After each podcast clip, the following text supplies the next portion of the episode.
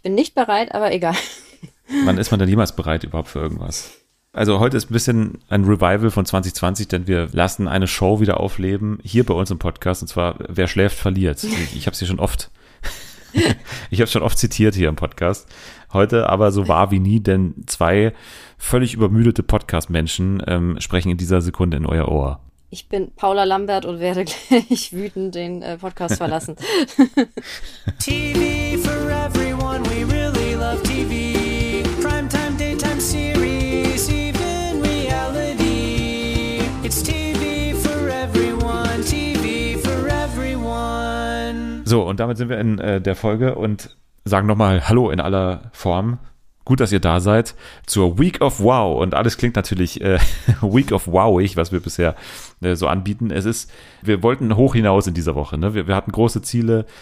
Was ist nicht alles gelaufen? Ne? Also wir haben es ja oft genug gesagt, Love Island, Sommerhaus der Stars, äh, Die Verräter. Ihr habt es alle natürlich gesehen, aber ihr habt hier zwei Menschen vor euch, die von den Eindrücken übermannt worden sind. Und die andere Person, die mit mir heute hier dieses Schicksal teilt, ist Jana. Hallo. Hallo was ist denn los bei dir? Also fangen wir mal mit deinem Problem an. Beziehungsweise fangen wir mal an, was, was ist bei dir schiefgelaufen diese Woche? Äh, es ist nicht so direkt schiefgelaufen. Ich habe nur einfach, äh, also eigentlich ist schon was schiefgelaufen. Oh, das ist eigentlich eine ganz gute Geschichte, behaupte ich jetzt, aber wahrscheinlich ist sie total uninteressant. Kurzfassung ist, ich hatte ein bisschen was vor diese Woche. Ich war Dienstagabend auf einem Konzert in Hamburg das ging sehr lang. Das war im Logo. Und falls hier vielleicht Ortsansässige zuhören, die das Logo kennen, die wissen, danach muss man dringend duschen, weil da tropft der Schweiß so oben von der Decke, wenn es richtig voll ist, weil die Decke sehr, sehr niedrig ist. War heiß. Ich kam nach Hause, musste Haare waschen, war dann irgendwann um 20 nach 12 im Bett, musste dann aber am nächsten Tag um kurz nach vier wieder aufstehen, weil ich dann Zug nehmen musste nach Köln. Äh, in Köln war ich dann am Abend äh, auch bei einem Konzert da dann abends ins Bett und dann, äh, da ich wieder auf den Supersparpreis von der Deutschen Bahn gesetzt habe, musste ich wieder um vier aufstehen, um den Zug zu bekommen. Und äh, dachte mir, äh, naja, schläfst du halt diesmal wirklich ein bisschen im Zug, jetzt bist du ja müde genug. Allerdings stiegen dann um in Duisburg auf einmal mehrere Dutzend äh, Grüppchen von Menschen ein, die aus unerfindlichen Gründen, also zuerst unerfindlichen Gründen für mich, super laut Musik gehört haben, gesoffen haben ohne Ende und hässliche T-Shirts getragen haben. Welche Staffel Ex on the Beach war das? Ja, ich, ich, ich, dachte erst, es wäre ein Junggesellenabschied. Sie waren alle ein bisschen zu alt für Ex on the Beach, muss ich sagen. Dann irgendwann äh, war es mir dann ein bisschen zu bunt mit laut Musik hören und äh, kreischen und äh, nach, der, nach der Ankündigung, äh, ich habe auch Senf für die Wurst und fürs Met dabei, dachte ich mir, ja, vielleicht wechsle ich meinen Platz einfach mal. Ähm, bin dann in den nächsten Waggon, da war das gleiche Bild. Irgendwann habe ich dann gesehen, dass die eine auf einem Shirt hinten AIDA Crew stehen hatte und vorne stand irgendein äh, süßer Spitzname, irgendwas mit, weiß ich nicht, ein Zaubermaus oder so. ähm, und nachdem ich mich dann verzweifelt in den Gang gesetzt habe, weil das der einzige Ort war, der ein bisschen ruhig war, weil ich halt dann äh, auch noch ein bisschen was arbeiten musste, schlafen ging ja auch nicht, habe ich dann mitbekommen, dass diverse Kegelclubs oder Kegelvereine unterwegs waren zur AIDA 90er Kreuzfahrt. Das äh, fühlte sich aber alles irgendwie so morgens nach sehr wenig Schlaf alles irgendwie komplett surreal an. Und dann war ich halt zu Hause und habe direkt gearbeitet. Ja, und hast natürlich irgendwann auch äh, diese ganzen Inhalte konsumiert, die wir ja. heute besprechen. Also zwischendrin dann, äh, nehme ich jetzt mal an. Ja, ja, genau. Und dann zwischendurch äh, musste ich dann eben noch äh, die verpassten Love Island-Folgen nachholen. Und äh, Sommerhaus hatte ich so halb, musste ich dann, hatte ich dann in äh, halt so zwischen, äh, ich gehe zum nächsten Konzert und arbeite noch nachgeholt ja, weil äh, Jule war auch mit bei dem Konzert, sie kam dann noch rein und ich sagte dann so, ich muss noch fünf Minuten Sommerhaus gucken. Einen Moment. das, also das ist schon mal eine bessere Geschichte, als ich jetzt äh, zu bieten habe. Bei mir war einfach nur, es wird sich dann irgendwann im November aufklären, wenn ähm, in eurem Podcast-Player irgendwas mal auftauchen wird. Ich kann hier ein mysteriöses Geräusch, auch was noch aus der, aus der Nacht übrig ist, zeigen. Kannst du erraten, was das hier ist? Das klingt nach einer Energy Drink Dose. Oh, das ist ein sehr guter. Ähm, es ist Flying Power Extreme ja, ich Guave riech, ich von Aldi. bis hierhin. Ich riech's bis ich hierhin. Ich weiß, das ist ich, ich, konnte, ich, ich trinke ja gar keine Energy Drinks, ne? Also wirklich, ich, ich hasse das auch. Aber es ist tatsächlich das Einzige, was mir noch eingefallen ist, wie ich das überhaupt nur schaffen kann. Aber ja, im, im Grunde ist das die Geschichte. Sehr wenig geschlafen, sehr viel Zeug gemacht und die Sachen die zu gucken waren, habe ich zwischendrin geschaut und mich dabei jedes Mal selbst gehasst. Also es waren wirklich, es war ein Antrieb auf eine Art, weil ich immer quasi mir vorgestellt habe, okay, wenn ich das jetzt gemacht habe, noch eine Seite schreiben, noch das schreiben, das schreiben, das schreiben, dann gucke ich endlich mal ins Sommerhaus rein. Ich habe es halt irgendwann so gemacht, dass ich mittendrin einfach eine Pause gemacht habe und habe gesagt, so ich, ich muss jetzt diesen Druck loswerden. Ich muss jetzt kurz mal Sommerhaus gucken, zehn Minuten und dann weiterschreiben. Hat dann dazu geführt, dass ich den Einzug von Claudia Obert noch komplett auch noch mitgenommen habe und dann äh, war ich so drin, ähm, dass dann auch wieder eine Stunde muss ich mich abreagieren und dann hat es wieder alles länger gedauert. Also und es war ja überhaupt nicht so, dass irgendwie das Sommerhaus was dafür könnte, dass wir jetzt da so nebenbei reingeschlittert sind irgendwie in diesen Start. Also ich habe den Auftakt mal wieder sehr gerne geschaut, muss ich sagen. Auch wenn gewisse Sachen mir jetzt schon aufgefallen sind, die später ein Problem werden könnten, die nervig werden könnten. Wir wissen aber ja, was noch passiert ungefähr. Und davon war im Trailer ja noch gar nichts zu sehen. Ne? Auf den haben wir uns ja besonders gefreut. Mhm. So. Ja, doch. Also indirekt war ja, war ja schon was zu sehen im Trailer. Weil, ja. also zumindest wenn man Valentinas Worten vertraut, die er sagte, die letzte Szene im Trailer, wo sie schreit, du hast gerade vor ganz Deutschland dein Gesicht verloren, ist ja angeblich die Szene, die äh, schon im Vorfeld für Kontroversen gesorgt hat. Das heißt, es wird wahrscheinlich nicht komplett rausgeschnitten, sondern gezeigt werden, zumindest teilweise. Aber äh, Ansonsten hat man natürlich noch nicht die Akteure in dieser Szene, um wen es sich geht, gesehen, weil es ja vermeintliche NachrückkandidatInnen sind. Ja, es geht um Gigi, ne? Also Gigi wird äh, irgendwann nachrücken das deutet jetzt mal darauf hin, dass wir nicht irgendwann die Szene haben, Schwarzblende mhm. und irgendwie drei Texttafeln, die dann irgendwie erklären, zwei Tage lang war hier äh, komplettes Chaos und wir mussten alles rausschneiden und hier ist jetzt das aktuelle Tableau und so. Wir machen jetzt erstmal ein Spiel. Also das, das wird vermutlich nicht passieren, sondern wir werden schon sehen, was da passiert ist oder zumindest angedeutet bekommen, was da passiert ist. Ähm, so will es ja auch Valentina. Natürlich will sie das. Trotzdem hat ihre Person auch mit so ein paar Problemen zu tun, die ich sonst so mit der Folge hatte, aber äh, wir gehen mal detailliert rein und ähm, vielleicht machen wir es mal jetzt nicht komplett chronologisch, sondern machen es ein bisschen zumindest ähm, anhand der Paare. Also mhm. fangen wir mal positiv an. Was ist denn für dich bisher in dieser ersten Folge Sommerhaus der Stars 2023 die, die positive Überraschung? Also wer, wer gefällt dir bisher richtig gut? Also ich finde die Stehfests eigentlich ganz unterhaltsam, muss ich sagen. Sie hatten natürlich das, was letztes Jahr ähm, Cosimo und Natalie auf der Tischtennisplatte waren im Einspielfilm, waren diesmal Erik mit der Blockflöte und äh, Edith, die dazu gesungen hat. Also das, äh, damit haben die beiden schon mal für mich gewonnen. Ich habe schon so eine Storyline erkennen können und die, die ist nicht exklusiv jetzt in diesem Cast, aber mhm. er hat sie jetzt auch gebracht. Und zwar präsentiert er sich ja von vornherein so als der alte, er hat es wirklich so gesagt, auch der mhm. alte Showhase hat er an einer Stelle gesagt. Und das ist ja so ein typisches Narrativ, das wir im Sommerhaus immer wieder haben. Ne? Also von wegen, mhm. ne, ich zeig dir die große Welt des Fernsehens, obwohl Edith Stefels ja auch jetzt durchaus schon TV-Auftritte hatte und so weiter. Das habe ich jetzt von Erik, der eher softer jetzt mal, würde ich jetzt mhm. mal sagen, ist so, was wir bisher von ihm gesehen haben, finde ich dann doch ein bisschen überraschend. Und ich könnte es mir bei ihm vorstellen, dass es halt auch nicht immer nur dieses ja, Yoga-Trainer-Gehabe ist, sondern eher auch mal vielleicht ein bisschen härter dann wird, sobald sie dann mal nicht performt oder so, ne, dann, dann kommt halt wieder der alte Showhase, der jetzt ihr sagt, was jetzt zu tun und äh, zu lassen hat. Also äh, kann ich mir schon vorstellen, dass wir da auch noch eine andere Seite von ihm irgendwann sehen. Ja, er hat ja schon angekündigt, dass er Tipps geben kann, aber sie nicht darauf hören sollte. Und wenn ich an seinen Auftritt im Dschungelcamp denke, denke ich mir, ja, vielleicht, vielleicht stimmt das auch. Aber ähm, ich bin auf jeden Fall mal gespannt auf die beiden. Und ich finde es halt auch interessant, dass sie halt das Paar sind, das mit Abstand am längsten zusammen ist. Das äh, ist ja diese Staffel gar nicht so, dass es irgendwie so ein Paar gibt, das 20 plus Jahre verheiratet ist. Die sind ja sonst alle relativ frisch eigentlich. Äh, ja, 20 zusammen. plus Jahre Altersunterschied, aber das ist. Äh, das ist ein, ein ganz, ganz anderer Fall. Also ganz kurz noch zu Erik. Wir haben ja auch die Szene im Trailer gehabt mit äh, ihm und Alex, die so mhm. Kopf an Kopf stehen. Ne? Also da wird schon auch noch äh, zur Sache gehen. Was sich jetzt übrigens auch noch nicht so richtig angedeutet hat in, in Folge 1, dass zwischen denen da irgendwie was wäre. Wobei bei der, mhm. beim Stimmungsbarometer war nicht haben die sich nicht gegenseitig? Nee, nee hat nee, nicht Erik und Pia Edith. Und, Pia und Zico haben Edith und Erik, glaube ich, nominiert. Ah ja, sowas, um, genau. genau. Auch ein bisschen unerwartet, ne? Von, ja, aber. ja. Also ich glaube, sie sagten irgendwie, mit denen können wir nichts anfangen. Aber ich dachte mir, naja, mir würden da wahrscheinlich andere einfallen, mit denen ich nichts anfangen könnte. Ja. Aber ähm, und äh, Alex und äh, Vanessa haben natürlich Valentina und John nominiert. Also nur weil wir sie jetzt wahrscheinlich jetzt nicht im Rest der Folge groß ansprechen können, weil sie so ein bisschen außen vorstehen, aber die großen Unbekannten für, mhm. für alle waren ja eigentlich äh, Justine mhm. und Arben Sekic. Ich habe jetzt erst und gecheckt, dass man sie nicht äh, Justine nennt, französisch, sondern Justine. Also Justine, Justin, ja, wir, wir sagen ja. Justin. Ja, ich glaube, so hat sie sich doch auch ja äh, vorgestellt. Also ja. wie gesagt, ich dachte immer, sie würde Justine heißen, also französischen, aber äh, ja, genau. Ich, ich fand es auch sehr schön, dass irgendein, äh, irgendein Lokalblatt titelte, jetzt äh, sind auch endlich mal unbekannte Paare im Sommerhaus oder nicht prominente Paare. Äh, aber ja. Die wissen, dass sie niemand ja. kennt, ne? Und das ist eigentlich, du kannst es halt falsch machen und dann aber so tun, als wärst du jemand. So.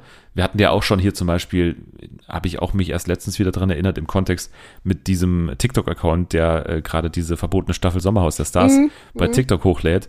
Da war ja auch hier Quentin irgendwas mit dieser Frau eines Schweizer Botschafters oder so, war, war ja da auch dabei. Ja, stimmt, stimmt. Die waren, die waren aber auch nur ganz kurz dabei, ne? Die, die waren nur relativ ja. kurz dabei, weil er, glaube ich, mit äh, Händen an irgendwelchen Körperstellen von Frauen aufgefallen ist, die da nicht oh hingehört Gott, haben ja, und dann, glaube ich, rausgeschmissen ja, wurde. Ja. Auf einmal war er weg. Mhm. Bei ihr war es damals irgendwie so, also die war auch einigermaßen okay, aber da, da war es schon so, ja, aber eigentlich bin ich ja die große Reality-Queen äh, oder irgendwie, also das war ein bisschen unangenehmer als hier, weil, weil sie weiß halt, okay, ich bin mit einem, wie hat sie es einmal formuliert? Ich, ich, ich war mal mit einem Menschen zusammen, dem man irgendwie, der bekannt ist oder der in der Öffentlichkeit steht oder so. Ja. Und dann natürlich kommt dann die Nachfrage, ja, wer ist es denn? so. Und dann hat sie es ja doch dann sagen müssen, also ja, es ist Joey Heindle, wo man jetzt auch nicht sagt, das ist jetzt halt auch nicht irgendwie Udo Jürgens oder so. Das ist halt auch, also nicht mal, nicht mal Joey Heindler hat diesen Promi-Level, wo man sagen würde, okay, der ist jetzt natürlicherweise in jedem Promi-Format absolut gesetzt. So, der ist jetzt auch nicht ein A-Lister, aber mhm. sie ist halt jetzt einfach die Ex, die man nicht besonders gut kennt, von einem Menschen, der der war halt mal Superstar. so, also, Hä, der war vor allem Dschungelkönig, war einmal, nicht vergessen. Dschungelkönig, natürlich, ja. ja. Das ist halt einfach so eine geile Berühmtheit, mhm. dass man einfach nur gewinnen kann, eigentlich durch dieses Format, habe ich das Gefühl. Also, ja. und das tut sie bisher. Also, ja. Justin und Abend, beide, auch er, wie er auftritt, ich finde den auch super. Ne? Mhm. Abend ist der Busfahrer, weiß auch ganz genau, ich habe eine Chance, 50.000 zu gewinnen und klar, nehme ich mir dafür ein paar Wochen frei. so, äh, wenn ich sie nicht gewinne, dann komme ich wieder gerne zurück und, und setze mich in den Bus. Und, und wenn ich die gewinne, dann setze ich mich vermutlich auch in den Bus, weil 50.000 jetzt auch nicht die Welt sind. Mhm. Kann ich ein paar extra Wochen frei nehmen im, im Jahr. So. Ja. Also, also ich mag die beiden auch, also ich finde die auch voll sympathisch. Man merkt halt auch, dass es eine der, der gesündesten Beziehungen offenbar zu sein scheint im Moment noch. Und äh, ich, finde, man merkt auch, die gehen halt mit, mit Spaß da dran, aber halt auch mit einem gewissen Ehrgeiz, weil ich glaube, die, die, lockt halt die äh, Siegerprämie tatsächlich noch. Bisher kriegt man nicht so Cringe-Zuckungen, wenn die beiden im Bild sind. Cringe-Zuckungen, diese Überleitung muss ich annehmen. die nehme ich gerne an und leite, ich bin noch nicht ganz sicher, wo ich sie hinleite, aber ich leite sie jetzt, glaube ich, mal zu einer Frau erstmal, die ich irgendwie, ich fand die spannend, man kannte sie davor nicht, aber irgendwie der Name finde ich sehr schön und ich habe auch das Gefühl, sie wird durchaus noch eine Hauptrolle spielen in dieser Staffel und zwar Karina Krone mhm. und Tim Toupé. Da hat man jetzt auch nicht unbedingt so viel erwartet, aber ich finde es bisher mit die interessanteste Dynamik, die ja. wir da irgendwie sehen im Sommerhaus, weil das Ding ist, er sagt ständig selber, also er, mhm. man muss gar nicht irgendwie viel interpretieren. Er sagt ständig selber, ja, hier, es geht nicht immer um schön aussehen, Karina, ne? Und mhm. äh, er hat es einmal selbst angesprochen, diesen Stereotyp von wegen, ja, ich bin der erfolgreiche Star und sie ist halt jemand, der gerne erfolgreich wäre in dem Bereich, in dem ich erfolgreich bin. Und sie sieht halt gut aus und ich bin halt erfolgreich und deswegen ist es halt so eine Zweckdings irgendwie. Ja, es ist mhm. wahrscheinlich sogar ziemlich genau das, aber es ist halt deswegen, weil er das so offensiv anspricht, irgendwie merkwürdig, dass er dann nicht aktiv gegen diesen Stereotyp arbeitet, sondern es voll da reingeht. Mhm. Und, und diese, diese Schieflage, die in dieser Beziehung ist, die ist halt so offensichtlich. Also, dass er sich wirklich alles erlauben kann, weil er ist ja der Superstar und er ist irgendwie, weiß ich nicht, er, er kann sie noch groß rausbringen. Das ist wahrscheinlich das, was er auch mhm. ihr häufig sagt. Und, und sie muss irgendwie vieles über sich ergehen lassen.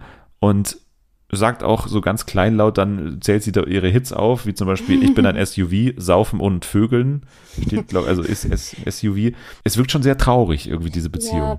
Also erstmal muss ich sagen, das war tatsächlich eine meiner Lieblingsszenen, weil das ist zwar so eine winzige Szene gewesen, aber ich fand das halt so witzig, wo sie am Tisch saß und äh, eben aufgezählt hat, was sie so für Hits hatte und oder halt naja Hits, was für Songs sie rausgebracht hat und äh, Ricarda war halt irgendwie so süß, wie sie denn da sagte und dann sagte sie, ja, mein neuester Song, das und das. Und sie so, hm, ja, nee, den, den habe ich jetzt noch nicht gehört. Äh, und sie ihr so dieses Gefühl geben wollte, grundsätzlich äh, kenne ich die Songs natürlich, aber den habe ich jetzt gerade ausnahmsweise noch nicht gehört. Das hat irgendwie immer so die Dynamik, wenn man irgendwie als, äh, als Kind sich über irgendwelche Serien unterhalten hat und der eine durfte den nicht gucken und hat dann immer gesagt, hm, ja, habe ich auch mal geguckt. Hm, ja, ja, ich glaube, das, das habe ich mal im Fernsehen gesehen oder so. Und man wusste, die Person hat sich, äh, hat es nie gesehen und sich nie damit auseinandergesetzt auseinandergesetzt.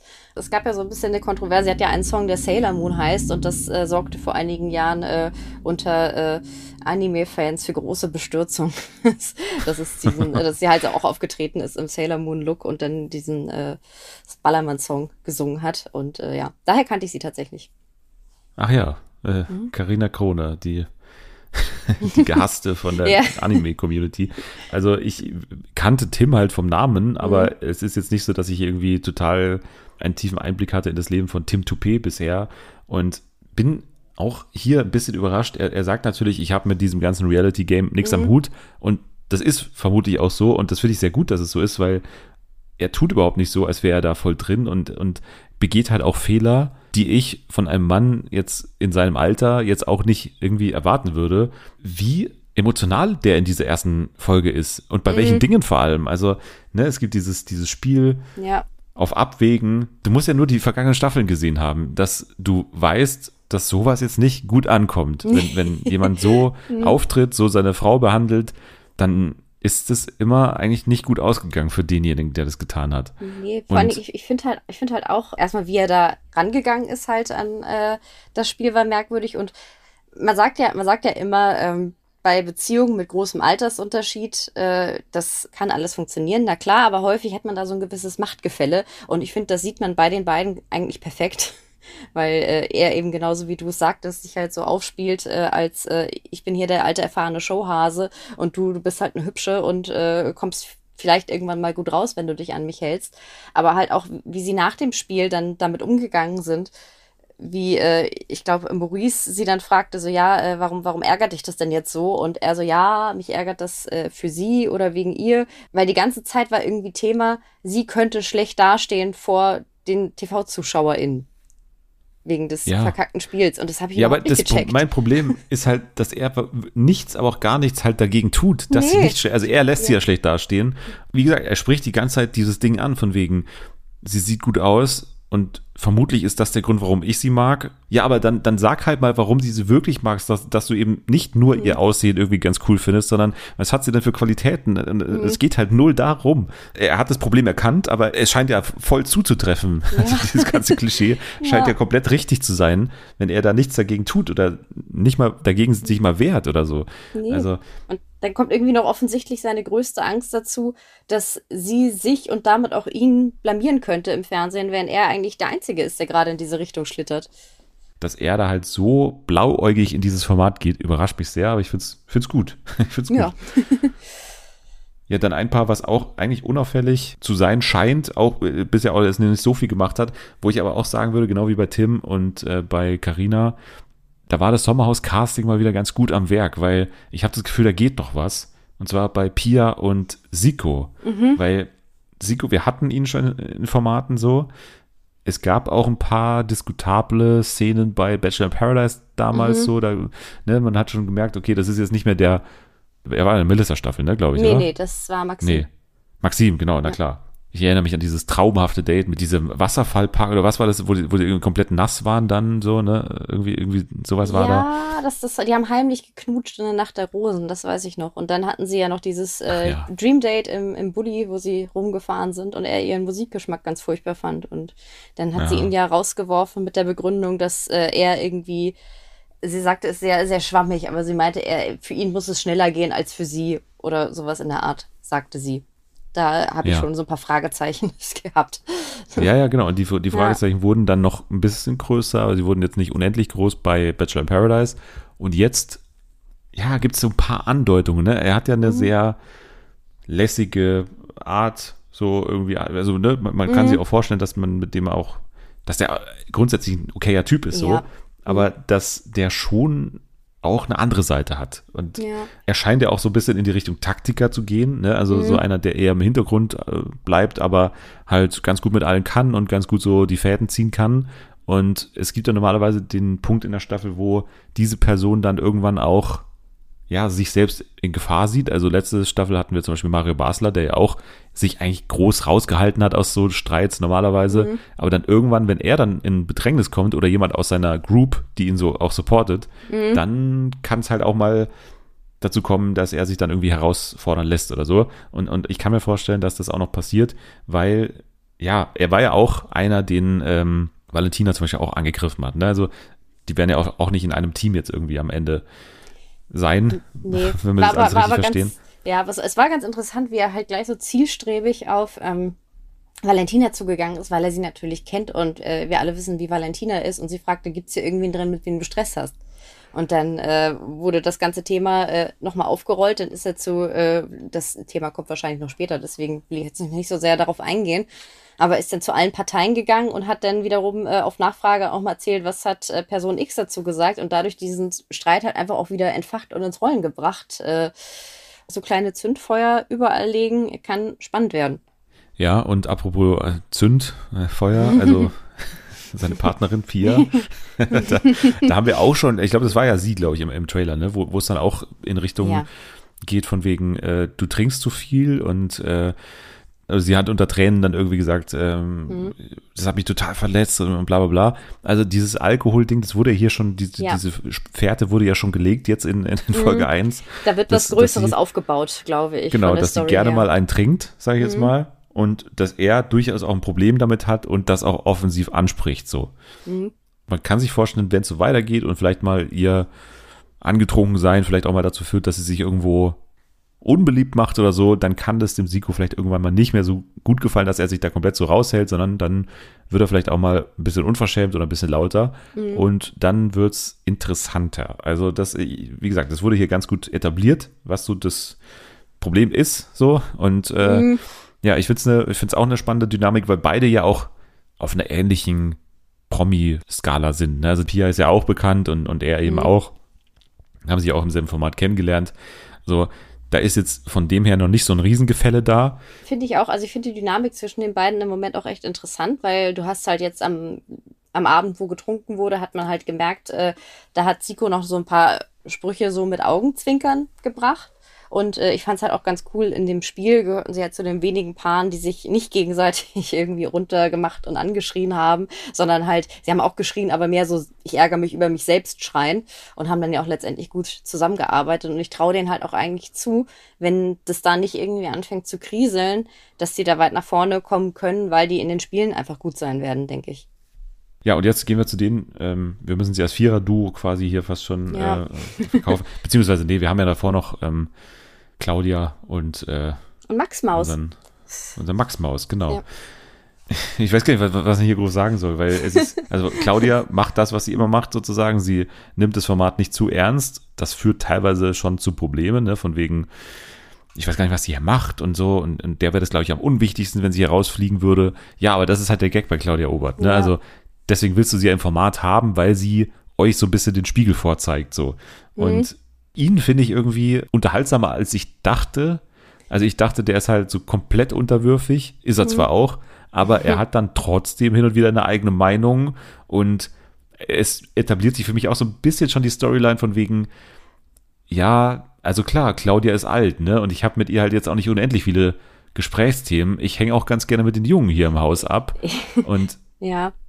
Ich meine, das sagt äh, Claudia ja auch selber. Sie bei jeder Frau, die reinkommt, sagt sie auch hier, äh, der Max mag, äh, mag dicke Dinger, äh, hier äh, lernt euch mal kennen. so ein bisschen. Äh, wobei sie ja wiederum auch immer sagt, äh, ich, ich habe halt äh, mal hier und da einen neuen und das muss ja nicht für die Ewigkeit sein. Also da äh, schlägt sie ja auch schon ganz gut zurück.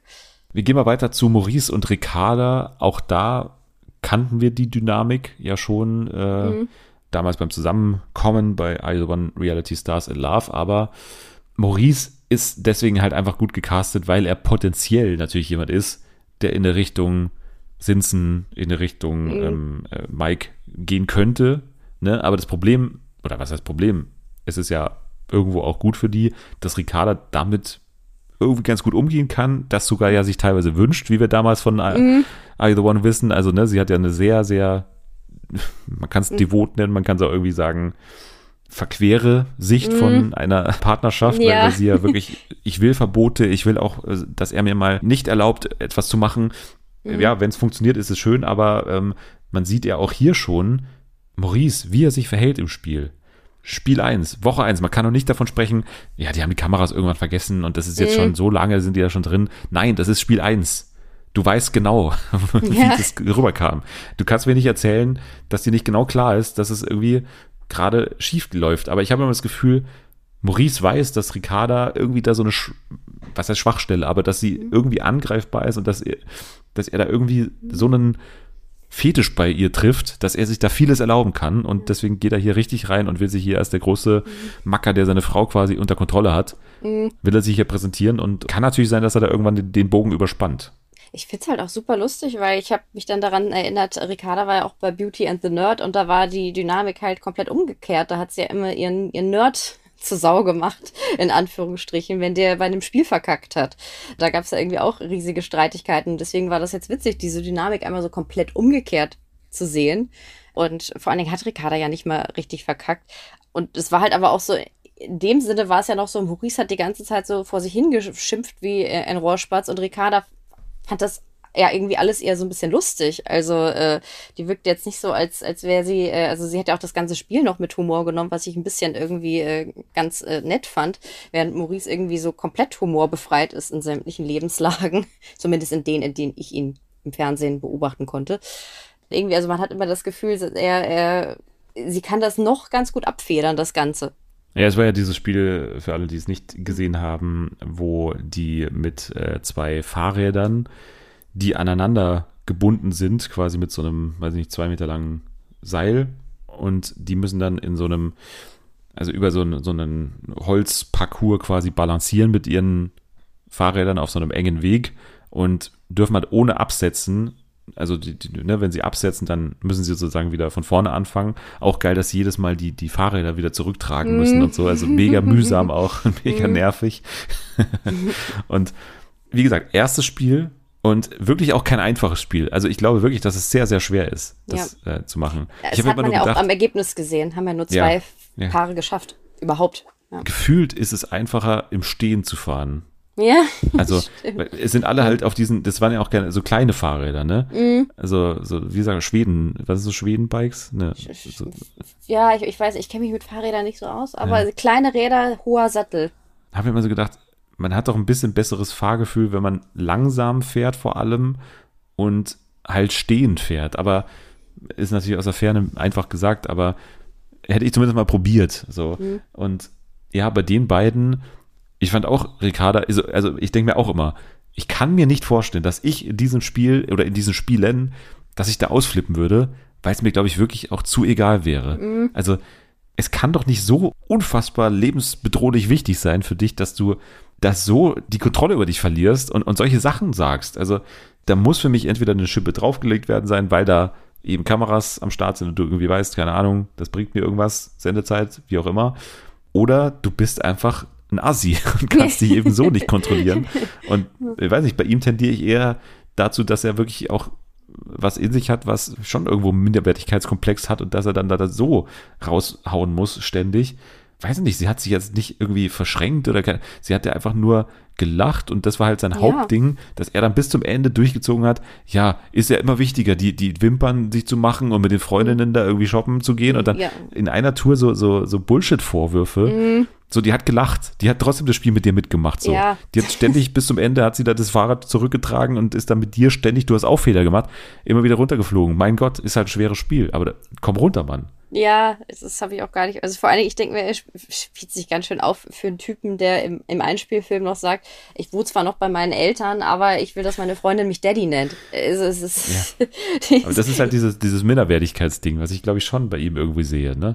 Ja, also ich, ich wollte gerade sagen, jetzt nichts, nichts gegen äh, bei den Eltern wohnen, möchte ich nur vorwegnehmen. Seine Eltern wirkten auch sehr süß und sympathisch und ich hätte auch gerne ein paar Waffeln bekommen.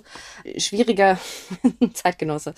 Und er ist halt wirklich auch erst 24, was ich immer verrückt finde aber mhm. er ist halt 24, ne? Also er ist wirklich noch, ich glaube, er ist ja auch damit sieben Jahre jünger als Ricarda sogar. Ja. Was jetzt auch nicht unbedingt auffällt, aber ähm, ja, muss man, glaube ich, bei ihm auch nochmal dazu sagen. Ja, an dieser Stelle möchte ich noch kurz einwerfen. Ricarda hat eine Top-Figur. Claudia Obert hat nicht recht, wenn sie sagt, Ricarda äh, ist schon fett genug. Ja, das kommt halt dann noch dazu. Manchmal kann man ja Leute nicht verstehen, die irgendwas gegen Claudia groß haben. Aber ich glaube, mhm. wenn du halt wirklich permanent Claudia Obert dir gegenüber sitzen hast und dann eben diese Art, die dann eben mit ein paar Champagner-Intos dann auch immer solche Sachen sagt, so auch unmotiviert, ne? Also das ist jetzt nicht so, dass ich das irgendwie andeuten würde und die irgendwie Streit haben oder da ein nee. persönliches Problem irgendwie da wäre, aber einfach so so so Fettshaming oder irgendwie so Sprüche, die dann lustig sein soll. Man kann ja dann immer noch ihr unterstellen, so das ist ja alles im, im Gag, aber es ist halt so völlig out of context und dann kommt sie zu dir her, haut dir einmal auf den Arsch ja. und sagt irgendwie, du bist fett. Das ist halt einfach, das ist halt dann auch nicht ein Gag. So, also nee, das hat. Ich, genauso wie sie halt bei jeder Frau, die reinkommt, auch erstmal die Oberweite kommentiert hat. Zwar auch immer mit diesem Augenzwinkern, ja, für, meine, für meinen Max, äh, weil der steht da drauf, aber trotzdem ist halt doch ein bisschen unnötig, ne? Ja, ich, ich glaube halt wirklich, dass es ein großer Unterschied ist, ob du halt Claudia in so schönen O-Ton-Sequenzen siehst, wo sie halt dann ihre Sachen raushaut wie schon vor zehn Jahren mhm. oder halt, ob du sie wirklich 24-7 erträgst so und, ja. und, ständig um dich rum hast und ständig sie solche Sachen sagen hörst.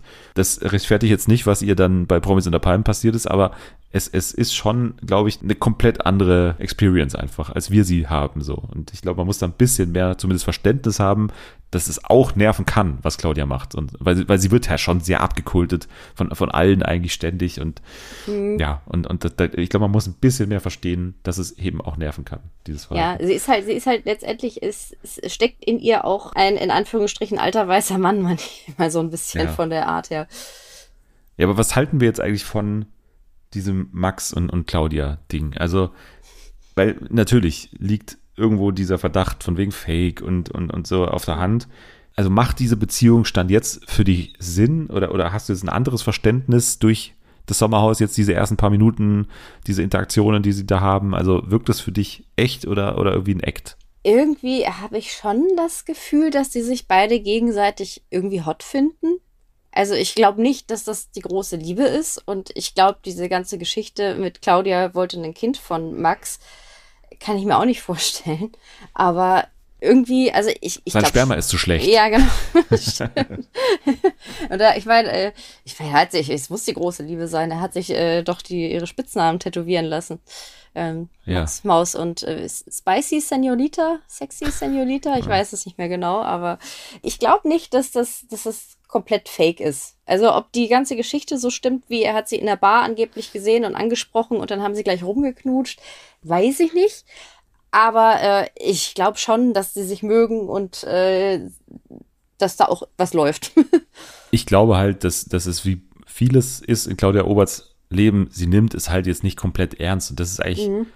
schön, glaube ich, weil, weil ein Max, wenn es da irgendwann mal zu Ende gehen wird, ich sage jetzt noch nicht mal werden könnte oder konjunktiv, es wird irgendwann zu Ende sein, diese, diese Nummer. Ich kann, also, vielleicht bin ich jetzt ein bisschen zu pessimistisch, aber ich glaube, es wird irgendwann zu Ende gehen. Und ich glaube, dass beide Parteien jetzt nicht 100 Tage Regenwetter haben, wenn, wenn das irgendwann mhm. vorbei ist, sondern beide sagen, okay, das war für eine Zeit jetzt cool, dass wir zusammen waren und wir haben uns auch wirklich gemocht und es gab sehr viele Vorzüge, es gab ein paar Sachen, die nervig waren, es war eine schöne Zeit und jetzt ist halt auch vorbei. Und ich glaube, das ist grundsätzlich aber doch ein, ein okayes Beziehungsmodell. Also wenn, wenn beide damit happy sind und beide haben einen Vorteil dadurch, ne? Also Claudia hat jetzt einen jungen Mann, den sie da, mit dem sie ein paar Mal noch zu mein Mann kann gehen kann mhm. und äh, er hat irgendwie auch so ein Ding, dass er jetzt ein paar Insta-Follower mehr gewinnt. Ist doch, ist doch schön. Also mein Gott, sollen sie machen, von mir ja. aus. Und ich finde, also, die sind auch lustig im Zusammenspiel ja, ich habe schon deutlich ungesündere Beziehungen im Sommerhaus in dieser Staffel ja. gesehen als die beiden.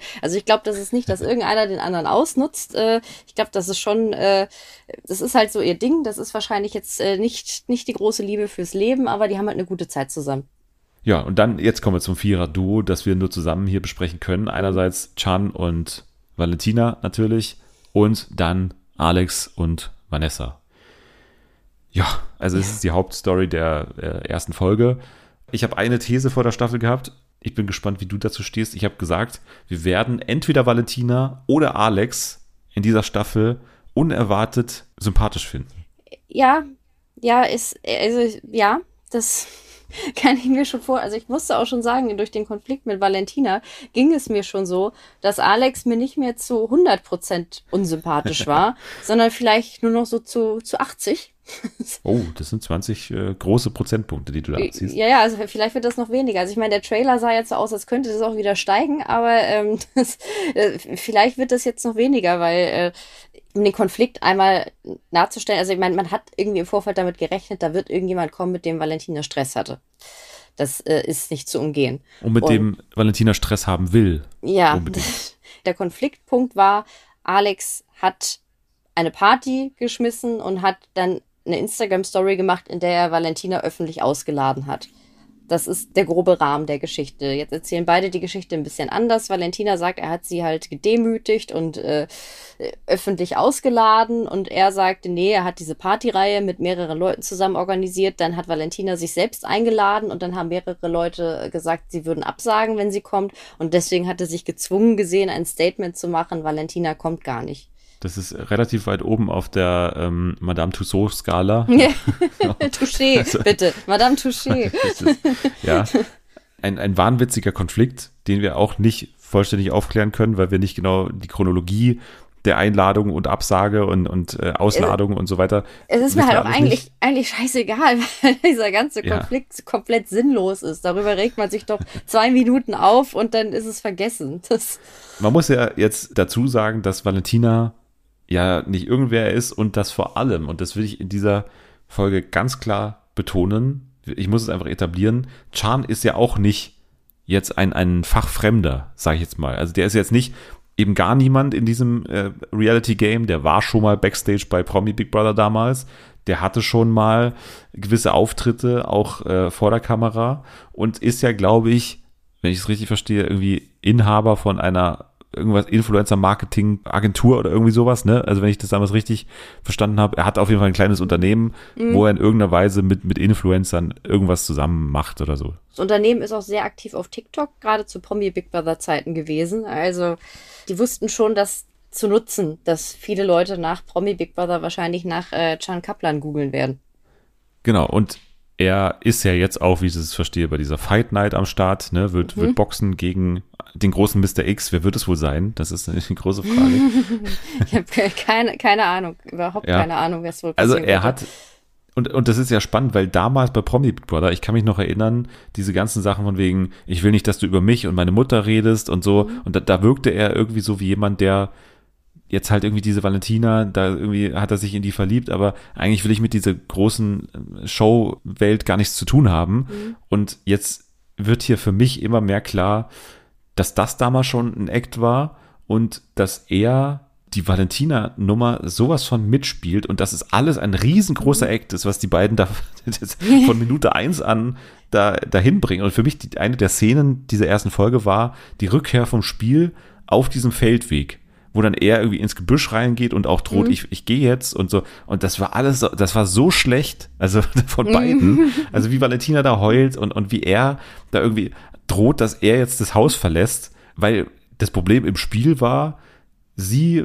musste irgendeine Frage beantworten und, und er liest die Frage vor und sagt so, ich glaube, du kennst das Wort nicht, wir gehen mal zur nächsten Frage. Das war das Ding und mhm. sie hat daraus für sich gezogen, der Typ denkt, ich bin völlig blöd und das halte ich mir das ganze Spiel vor und inszeniere neben dem Streit, der ja schon im Haus mit mhm. Alex existiert, jetzt auch noch einen innerparteilichen Konflikt. So.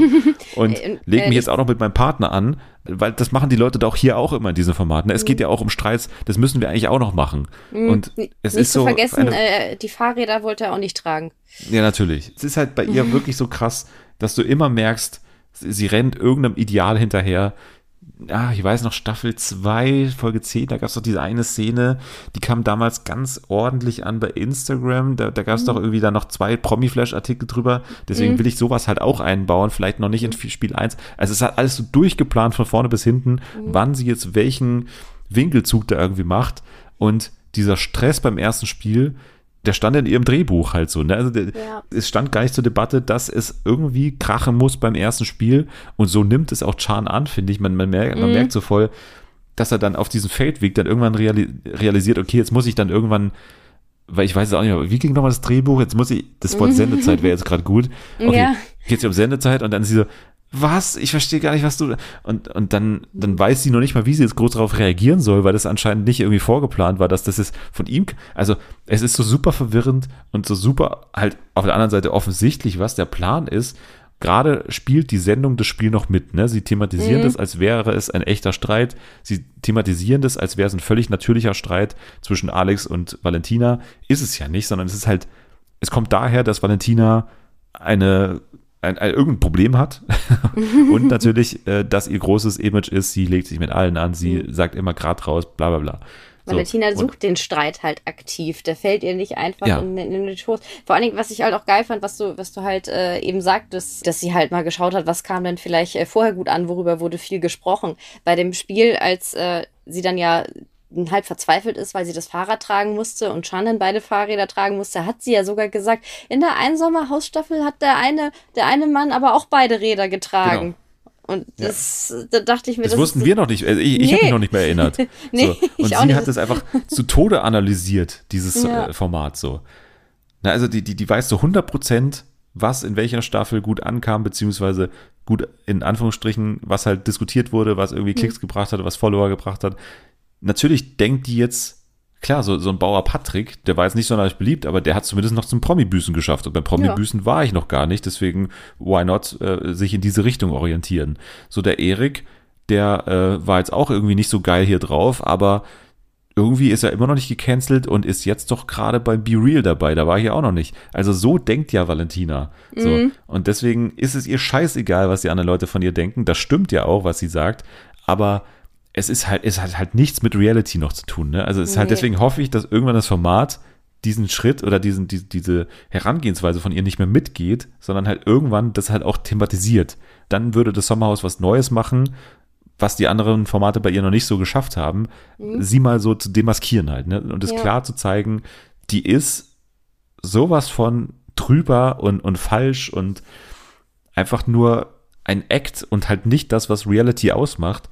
Und ja, Alex schafft es witzigerweise ganz gut, mhm. das eigentlich so ein bisschen zu etablieren in Folge ja. 1. Mhm. Das stimmt. Das hat dann auch einfach, weil, weil er eben in diesem Streit eindeutig der, der Rationale war irgendwie, der, der irgendwie auch erkannt hat, wie albern das gerade alles ist. Dadurch war man halt automatisch auf seiner Seite, egal wie das Ganze damals wahrscheinlich gelaufen ist. Wobei ich jetzt sagen muss, selbst wenn es so gelaufen ist wie in Valentinas ähm, Version, wäre das für mich jetzt auch kein unverzeihbarer äh, Fauxpas. Und Alex ist deswegen auch der interessantere Charakter als Valentina, weil er halt ein Reality-Mensch ist. Also bei ihm, er geht da ja auch mit dem Plan rein. Das ist ja auch offensichtlich. Ja. Er sagt ja einmal, er hat ja einmal wirklich gut analysiert. Natürlich will Valentina, dass ich jetzt hier auf sie losgehe und dann bin ich der misogyne, irgendwas, bla bla bla bla bla, mhm. Mann, der jetzt auf dieses kleine Mädchen eintrischt. Und ja. dann will sie sich natürlich als Opfer, und wir kennen das ja ist genauso richtig analysiert, ne? Also perfekt analysiert. Und, und dass er da so einen klaren Blick hat, hat natürlich auch den Hintergrund, dass ihm das schon zwölfmal in anderen Formaten ja. genauso passiert ist. So. Ja, klar. Ich wollte gerade sagen, man, man kennt halt, man, Alex geht immer in, in Format und hat immer aus dem Format vorher irgendwas wieder gut zu machen. Äh, ja. Und äh, sei es jetzt irgendwie äh, misogynes Anschreien von einer Freundin in irgendwelchen Challenges zu, ich betrüge meine Freundin und jetzt bekomme eine neue Freundin und ich äh, super viel Hate ab und wollen der Welt zeigen, hey, nee, guck mal, was für, für ein süßes Streamteam sind. Äh, also da hat immer irgendwie was, was er, was er aus dem Format vorher noch wieder auszubessern hat. Ja, und man könnte jetzt sagen, okay, meine These, einen von beiden werden wir sympathisch finden, könnte man jetzt in Folge 1 sagen, okay, Alex ist da auf einem guten Weg, dass er sich hier ein bisschen anders präsentiert und, und so, so 20 Prozent auf dieser Sympathieskala gut macht. So, das könnte ich mir gut vorstellen, dass er das hinkriegt. Aber dann sehen wir halt auch den Trailer und dann sehen wir halt mhm. auch, dass Alex und Vanessa jetzt keine komplett harmonische Zeit haben werden in diesem Haus. Wir sehen mhm. Alex Auge an Auge mit Erik dann noch. Wir wissen auch, dass es da gewisse Sachen mit Gigi eventuell geben könnte noch.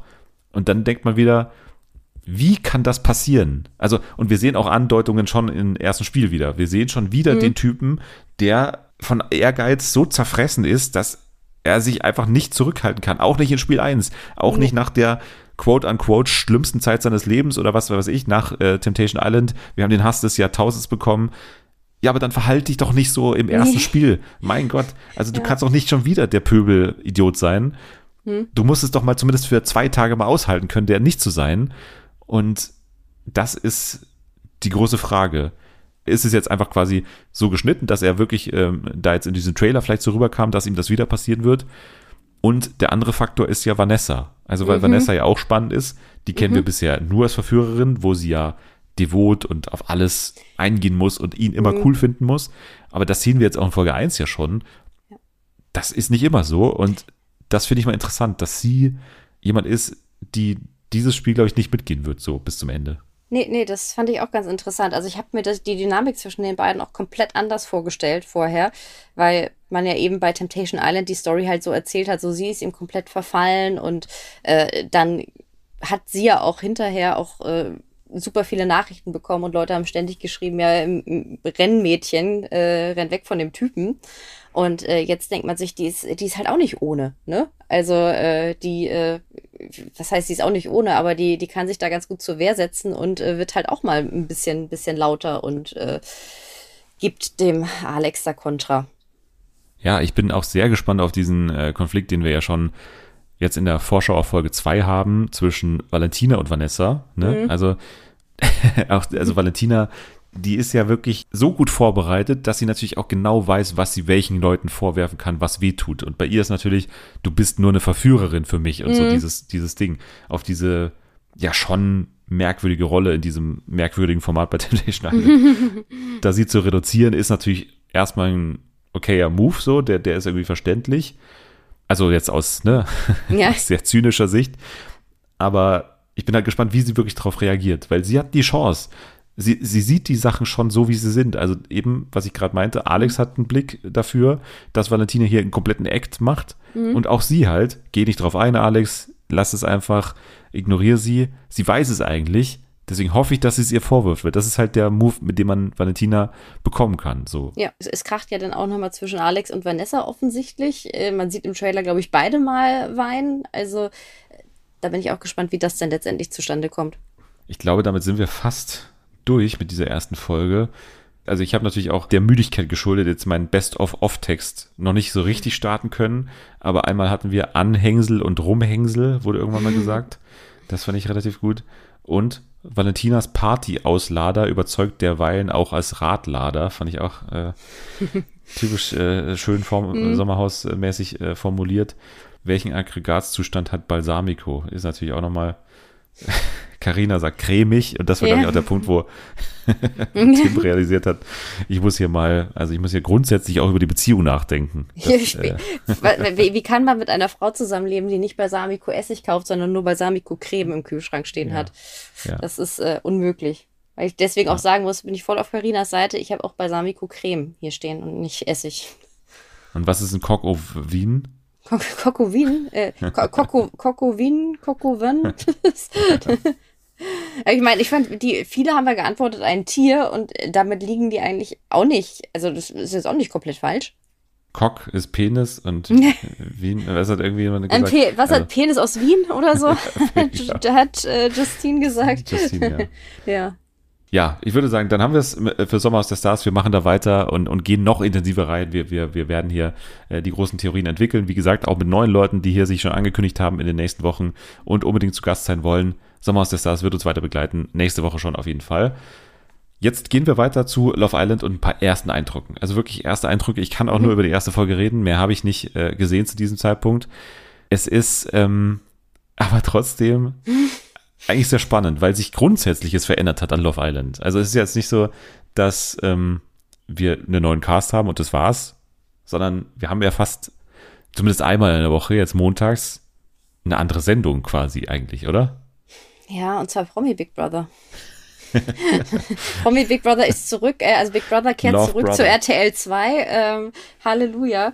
Also ich weiß nicht, ich weiß nicht, was, was sich die Person, die sich das ausgedacht hat, äh, gedacht hat, dass sie irgendwie gedacht hat, wir nehmen alle Aspekte, die bei Promi Big Brother an den Live-Shows überhaupt nicht funktionieren und genau die nehmen wir jetzt auch für Love Island. Das muss ja der Plan gewesen sein für äh, die Show.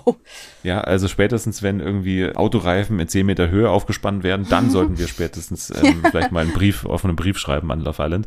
Aber, also ich muss ja sagen, weil Anni saß neben mir die, und die war wirklich, eigentlich bräuchten wir sie in der Folge bald mal, weil, weil sie ist wirklich genervt des Todes davon und sie hat wirklich überhaupt nicht gefeiert und sie fand es auch nicht witzig, ne? Also jetzt auch nicht auf einer Trash-Ebene witzig und ich fand es halt einfach auf einer Trash-Ebene sowas von geil. Ich habe es mir eigentlich ein bisschen gewünscht und ich finde es geil, halt einmal die Woche so eine völlig verquere Kopie von Promi Big Brother zu sehen. Das ist einfach, das ist ja völlig skurril. Also das ist ja, weil, weil es auch von den Host-Rollen, ne? Wir haben mhm. ja mit, mit Oli P. jetzt einen neuen Co-Kommentator, Co-Moderator, wie man es auch immer nennen wird.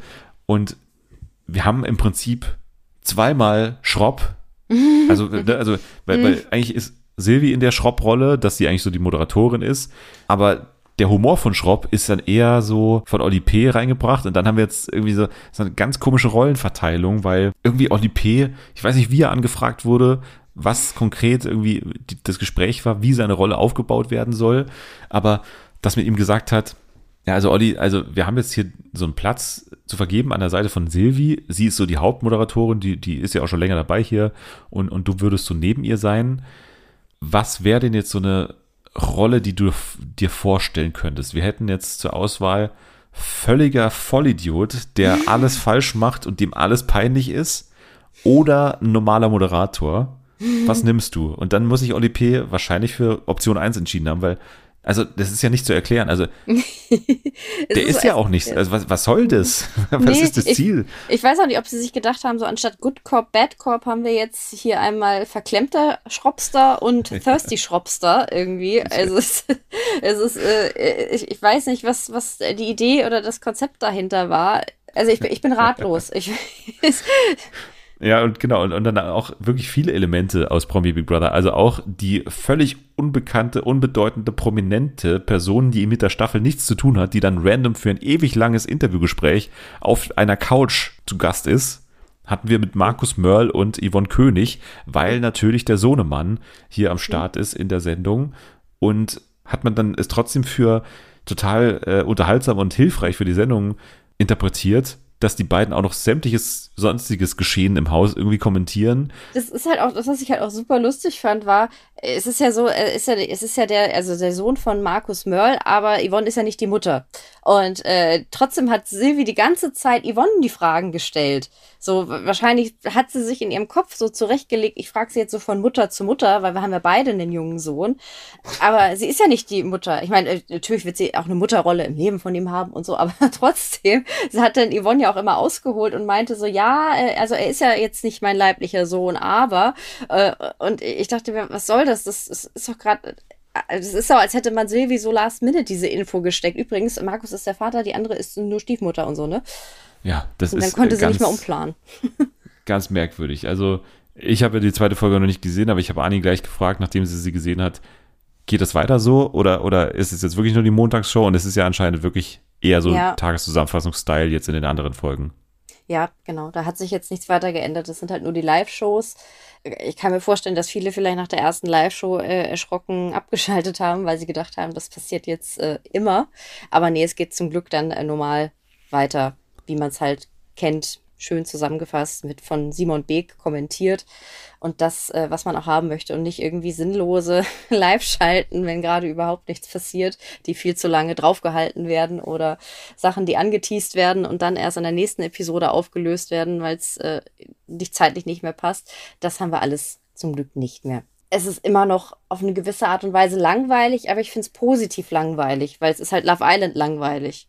Ja, also wo dann eben immer noch ein ganz guter Produktionswert da ist, wo irgendwie diese Spiele schon immer relativ kreativ und, und, und, und so sind und wo der Cast auch wirklich, ich finde schon, anders ist als in anderen Reality-Shows ja, irgendwie. Das, also die haben irgendwie so, halt, so, ein ja. ganz eigenes Casting, mhm. so was man schon, also du, du würdest einen Cast von Love Island immer erkennen, würde ich jetzt mal mhm. behaupten, weil, weil die optisch irgendwie anders aussehen und auch so eben völlig anders eingeführt werden als in anderen mhm. Formaten. So. Also das ist. Wir haben jetzt gerade sehr wilde Staffeln von Are You the One läuft noch und Ex on the Beach hinter uns und Co. Dagegen ist Love Island ja eigentlich Slow Dating. Da sind, auch alle schockiert, ja. wenn tatsächlich jemand mal in äh, irgendwie mehr als nur äh, Küsse austauscht, während bei Are You the One und Ex on the Beach in der ersten Nacht irgendwie drei Leute nebeneinander im Gruppenbett Sex haben, gefühlt dagegen ist es schon irgendwie ganz erfrischend, dass es da dann mal äh, ein bisschen, bisschen entspannter zur Sache geht und du da auch irgendwie ganz andere Charaktere hast und du halt auch andere Gespräche hast. Da hast du dann halt nicht äh,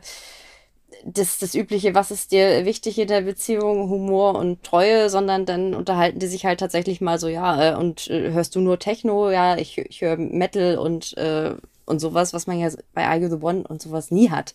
Riesenfaktor ist natürlich auch die, die Stimme, äh, Simon Beek. Also ja weil, weil das ist ja eigentlich sowas wie ein, ein Gewissen dieser Sendung. Also die können dadurch noch ganz gut lenken, wie man gewisse Leute beurteilt. Sie, sie checken auch oder sie nehmen eine Stimmung auf vom Publikum. Es gibt ja immer diese eine, die dann irgendwie keinen findet und die ist dann mhm. immer so, wird dann von ihm auch immer so behandelt, von, von wegen, ach Mann, schade, dass es mit ihr nichts wurde oder so. Also, ne, wo, mhm. wo dann auch so, so wirklich auch gar nicht zynisch, sondern einfach nur so, so ganz mitfühlend irgendwie kommentiert.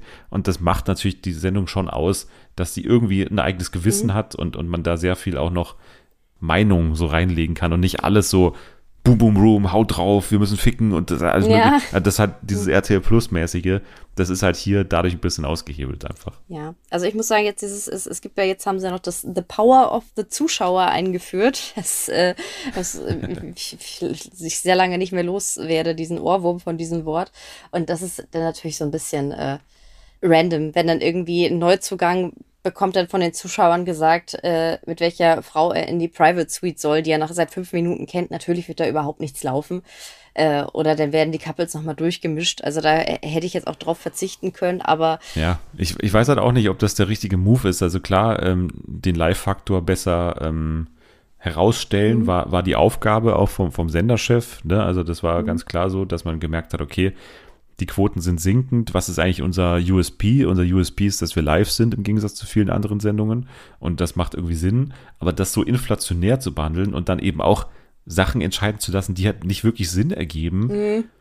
Also klar kann es irgendwann mal passieren, dass sie Glück haben und dass dann irgendwas wirklich aus so einer random Zusammensetzung oder sowas dann entsteht. Aber jetzt gerade habe ich dann eher das Gefühl, ich habe jetzt wie gesagt noch nicht viel gesehen, aber mhm. dass einen das dann irgendwie eher rausbringt aus so bestehenden Couples oder so und dass man dann eher das so störend findet und dann gar nicht mehr selber Bock hat auf diese Abstimmungen. Das mhm. wäre wär schlecht, wenn es so wäre, wenn der USP der Sendung dann das ist, was die Leute daran nervt. Ja, also ich, ich fand grundsätzlich die Idee, am Ende von der ersten Live-Show per App bestimmen zu lassen, welcher von den beiden äh, Kandidaten jetzt, Verzeihung, die von, welcher von den beiden Granaten äh, jetzt einziehen darf. äh, da, das fand ich ganz netter Move. Also das fand ich nicht schlecht. Aber äh, ansonsten bisher weiß ich nicht. Also ich, ich fand ja auch, du konntest ja auch schon in den vorherigen Staffeln per App Entscheidungen treffen und da die, die für mich am meisten gezündet haben, waren dann halt, wenn es äh, solche Dinge gab, wie welches Couple ist am beliebtesten. Bei welchem Couple glaubt ihr, das wird auf keinen Fall draußen halten und äh, und sowas, solche Stimmungsbarometer-Geschichten, weil das hat dann halt in äh, da in der Villa nochmal für ordentlich Stimmung gesorgt und dementsprechend freue ich mich dann halt eher auf sowas, als dass sie random sagen, okay, die neue Granate darf jetzt äh, gleich mal mit einer Frau in die Private Suite. Äh, und dort wird nichts passieren. Wir werden nur sehen, wie unglaublich hässlich dieser Raum aussieht. und das ist alles.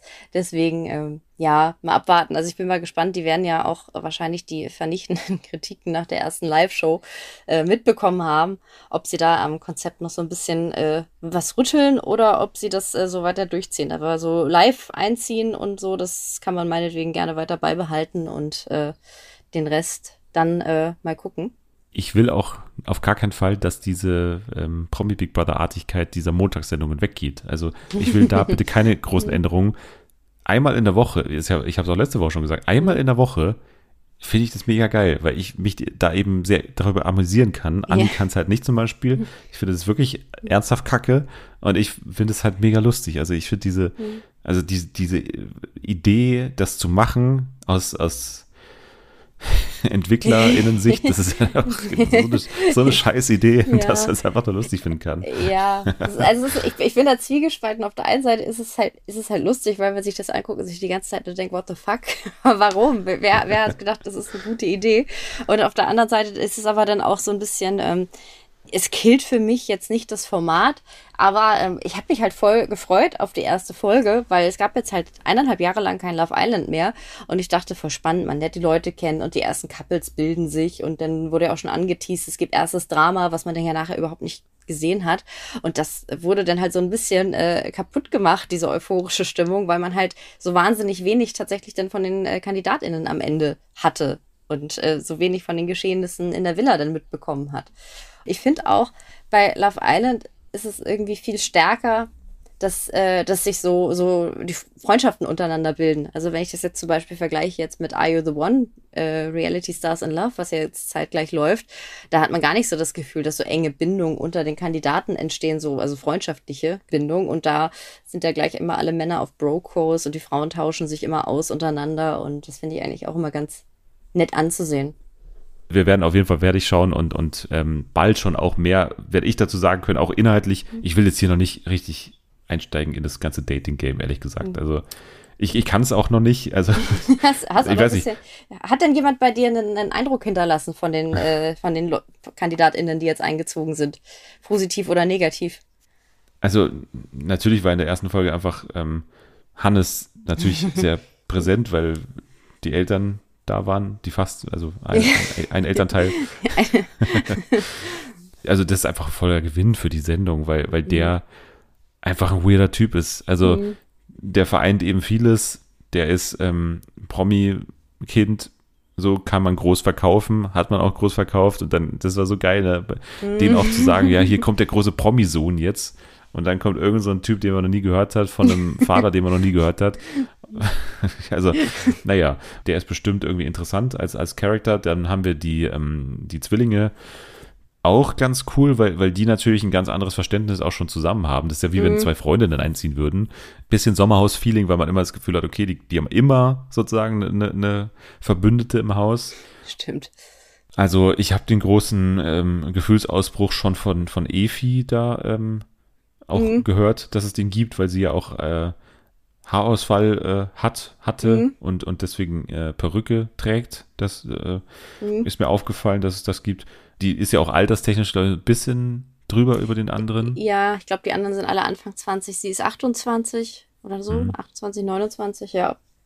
Nee, aber ansonsten kann ich noch nicht mhm. wirklich so viel sagen. Also ist, ist dir jetzt jemand schon aufgefallen in den, in den weiteren Folgen? Was, auf also wen kann man sich freuen? Also ich finde find Laura halt super. Techno Girl Laura. Genau, Techno Girl Laura, weil sie callt halt genau das aus, was in anderen Formaten halt so normal ist. Also wir hatten ja diese Szene, wo sie mit Leon da saß und Leon war so das komplette Klischee-Paket von, ja, ich war ein Jahr in Australien und jetzt studiere ich BWL und ich bin nicht so ein Normalo und ich höre voll harte Musik und äh, sie sich dann ja so ein bisschen drüber lustig gemacht hat und ich werde jetzt nicht zu viel vorwegnehmen, aber sie kam in eine dateartige Situation mit äh, dem Neuzugang Daniel in einer der neuesten Folgen. Und äh, da hat er halt auch das übliche Are You the One äh, Paket von sich gegeben, meinte, ja, mir ist Treue wichtig und Humor ist mir ganz wichtig. Und sie kam dann nachher wieder und meinte, ja, er hat gesagt, Humor ist mir wichtig, aber wäre cool, wenn er dann halt auch welche zeigen würde, wenn er denn lustig wäre oder so. Und äh, das fand ich eigentlich ganz cool, dass, dass sie da halt ähm, so auf die Dinge sieht und äh, sich nicht da so einfach äh, mitziehen lässt, wie man sonst auf den anderen Formaten erlebt, dass dann da alle sitzen und äh, abgenickt wird. Ja, Treue ist mir auch wichtig, Loyalität. Ja, ich glaube, wir sind ein Perfect Match. Und äh, dass Luca sich die Beine hat brechen lassen, um sie zu verlängern, das ist auch was, was mir im Kopf geblieben ist.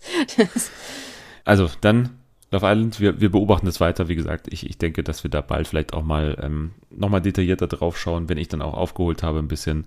Und dann ähm, gucken wir mal, wie die Staffel äh, wird, äh, neben dem ganzen Show-Gehabe drumherum, ähm, was auch inhaltlich vielleicht ähm, anders läuft als in anderen Formaten. Gucken wir uns dann mal an. Ja, Dann gehen wir jetzt in die News, die ich nicht vorbereitet habe, sondern die ich jetzt so ein bisschen on the fly hier mache. Aber eine Sache, über die wir alle viel gelesen haben oder wir haben sie zumindest gehört. RTL plant eine Sommerstaffel vom Dschungelcamp für 2024. Was darf man davon erwarten? Also, wie ich das verstehe, ist es ja so, dass RTL zusammen mit RTL Plus, das muss man sagen, dass es in erster Linie ein Format sein soll, was für RTL Plus auch dann läuft. Und es soll ein, ein Format werden, was äh, im Rahmen des ähm, Sendergeburtstags von äh, RTL passiert. Ne? Also wir haben ja im mhm. kommenden Jahr 2024 das 20-jährige Jubiläum von ähm, der ersten Staffel. Am 9. Januar 2004 hat das Format in Deutschland seine Premiere gefeiert. Außerdem ist ja Sendergeburtstag von RTL im kommenden Jahr. Deswegen kommen ja auch ähm, Supertalent, DSDS und so weiter zurück. Und jetzt will man diesem Star-Format natürlich, eines der erfolgreichsten aller Zeiten und für RTL sowieso, eine extra Staffel gönnen im Sommer. Eine All-Star-Staffel, ne? muss man mhm. ja auch inhaltlich sagen. Sollen halt bekannte Leute, die in den vergangenen Staffeln schon dabei waren, dabei sein. Und eben für RTL Plus. Das heißt aber, oder was heißt das nicht automatisch, aber es soll aufgezeichnet sein und nicht mhm. live. Und das ist natürlich etwas, was dann komplett anders wäre. Also was ja wirklich dann eben nicht ein Sommer-Dschungelcamp wäre, sondern was ein, ein Format im Dschungelcamp Kosmos wäre. In einem Camp sitzen Promis, aber mhm. dieser ganze Live-Faktor, wenn der nicht dabei wäre, wäre das schon ein, ein ziemlich anderes Format. Auf der einen Seite freue ich mich, wenn ich irgendwie höre, cool, mehr Dschungelcamp und All-Star-Staffel. Da sind dann vielleicht ein paar äh, TeilnehmerInnen dabei, die zu früh raus geflogen sind irgendwann in der vergangenen Staffel, aber alle Ableger vom Dschungelcamp, die RTL bisher versucht hat, ins Fernsehen zu bringen, waren halt alle nicht so geil. Zum Beispiel, ich bin das, da holt mich hier wieder zurück oder, oder was meinst du? Ja, also das, äh, das ähm, einmal dieses ähm, Ersatz-Dschungelcamp äh, in den Tiny-Häusern. Äh, ja. Und äh, ja, und das, äh, ich bin als da, wie hieß denn das nochmal? Lass, Lass mich wieder, rein. rein. ja. Ja, ja. ja. Oder also Wendler und der Kahn und, und das Ganze. Stimmt, das war natürlich, ein, das war eigentlich ein guter Moment. Also der, also nicht, natürlich nicht, dass Michael Wendler sich verletzt hat, äh, aber dass er da mit dem TV-Screen saß. Ja. Das war schon ganz witzig. Aber ja, alles davon hat halt irgendwie nicht so richtig gezündet. Deswegen, und wenn dann halt dieser Live-Faktor wegfällt, was halt ja irgendwie maßgeblich dafür ist, dass du halt, weil Konflikte entstehen halt irgendwie auch durch die äh, Rauswahl und alles Mögliche. Ich weiß nicht, also ich, ich bin äh, nicht ganz so hooked, wie ich gerne wäre. Der USP des Dschungelcamps ist für mich live. Man kann in der Moderation tagesaktuelle Dinge aufgreifen, man äh, kann reagieren auf Stimmungen und so weiter. Man hat das Gefühl, alle sitzen vorm Fernseher, weil keiner weiß, wie es ausgeht. Und wenn du jetzt eben gerade, ne, das ist ja einer der größten Trends gerade im Reality-Game, dass wir ständig Leaks haben, dass wir ständig Sachen davor erfahren. Die komplette Bachelorette-Staffel war ja davon eigentlich kaputt gemacht, mhm. finde ich zumindest. Also ich, ich habe gedacht, okay, wenn ich jetzt sogar das Ende kenne, Bachelorette jetzt eh nicht super spannend finde, warum soll ich es mir geben? Also was soll mhm. das alles? Die haben die Staffel einfach kaputt gemacht mit diesem Leak und ganze ja, Temptation Island Staffel, VIP-Staffel, Kandidaten Island. sind noch nicht mal bekannt und trotzdem weißt du schon, wie es für die äh, Kandidaten ausgeht. ist es. ja, genau. Und, und so Geschichten werden kommen, sobald so ein Format wie das Dschungelcamp voraufgezeichnet wird. Da, da kann man davon ausgehen. Die Moderation, ich kann es mir auch noch nicht so vorstellen. Also wie, wie wirst du da Sonja und ähm, Jan mitnehmen? Also ja, und ich, ich, ich frage mich, ob sie dann vielleicht nochmal probieren, äh, Daniel Hartwig zu engagieren, weil ist dann ja aufgezeichnet. Äh, könnte man dann irgendwie ja so legen, dass es zeitlich für ihn passt. Äh, keine Ahnung. Und dass er in Köln bleiben kann, eventuell. Ja, ich wollte gerade sagen, vielleicht, vielleicht. Äh, aber ich glaube, hieß es nicht in der Pressemitteilung, dass es tatsächlich nach Australien gehen soll? Ich glaube, es hieß, dass es in Südafrika. Ach so, in Südafrika. werden soll, ja. oder? Ja, wäre ja. auf jeden Fall schon mal besser als irgendwie in Tiny Houses in äh, Köln. Also bei so. WDL steht, wie bei ITV soll auch die Sommerstaffel von RTL in Südafrika vorproduziert und damit nicht tagesaktuell ausgestrahlt werden. Hm. Also bei ITV gab es das eben schon, ne? in der englischen äh, Version, da gab es diese All-Star-Staffel schon. Das ist jetzt vielleicht mal eine Frage noch. In welche Richtung würdest du beim Casting gehen für diese Show? Du hast gerade schon gesagt, eventuell Leute, die vielleicht ein bisschen zu kurz gekommen sind, die zu früh rausgeflogen sind, weiß ich nicht. Also an wen ich, du da konkret denkst. Ich, ich, bin mir, also ich bin mir sehr sicher, dass sie Sarah Knappig anfragen werden. Ähm, das, das, ist, also, das ist eigentlich, eigentlich gesetzt, dass man sie nochmal anfragt. Und ähm, ansonsten Brigitte Nielsen glaube ich eher nicht. Ähm, das wäre auch ein Ding, zum dritten Mal. Ja, das, ja, obwohl, obwohl, ich weiß nicht, vielleicht, wenn sie gehört hat, also als sie gehört hat, dass äh, diese Staffel produziert wird, hat sie sich vielleicht gleich, äh, gleich mal angeboten. Was geht los da rein, ja? Ja, ich habe äh, mal wieder den gleichen Spruch auf Lager. Äh, ich überlege gerade, wer freiwillig gehen musste oder krankheitsbedingt ausgeschieden ist, ob da jemand noch dabei ist, wo ich mir denke. Professor Dr. Günter Krause eventuell? Ja, ja, ja, ja, genau, genau. Wenn der wieder genau den gleichen Auftritt bekommt äh, wie beim letzten Mal und dann. Im Golfkart reingefahren. Ja, genau. Zur deutschen Nationalhymne, ja. Das ja, ja, das, das wäre schon, das wäre schon, wäre schon witzig und dann geht er auch wieder nach einem Tag, weil es dann doch irgendwie zu heiß wird. Weil er schwitzt. Ja, genau. Äh, ich hoffe, es wird sich nicht so sehr fokussiert auf die letzten paar Staffeln, weil das äh, wäre irgendwie ein bisschen, bisschen lahm. Die hat man ja gerade erst gesehen. Ja, Sondern, andererseits, hm? sie müssten natürlich schon die Stärken, die das Dschungelcamp hat, wieder auf den Platz bringen, auch für dieses Format. Das heißt, mhm. ein Casting, was eben nicht erwartbar ist mhm. und was auch so ein paar Leute drin hat, die da nicht sein wollen, sage ich ja immer, ne? Also Leute, mhm. die auch jetzt nicht, also deswegen, das, das ist für mich das Problem dabei. All-Star-Staffel impliziert für mich irgendwie, das waren irgendwie kultige Charaktere, aber ich will da auch eine Anushka Renzi halt sehen oder jemanden in dem Bereich, jemand, der halt mhm. wirklich sich zu groß fühlt für das. Und das sind ja meistens auch Leute, die dann eben nicht gut aus dem Format rausgegangen sind, die jetzt vielleicht auch kein Interesse haben, mehr reinzugehen. So, die Angst ja. habe ich. Dass Leute, die ich eigentlich sehen will, Leute da keinen Bock mehr drauf haben, weil sie eben beim letzten Mal auf die Schnauze gefallen sind damit. Ja, stimmt, da ist dann halt das Angebot, die Gage war diesmal zu verlockend, zielt dann halt nicht mehr, wenn sie halt sich denken, ich habe schon mal versucht, hat nicht geklappt für mich, äh, warum sollte ich das jetzt nochmal machen?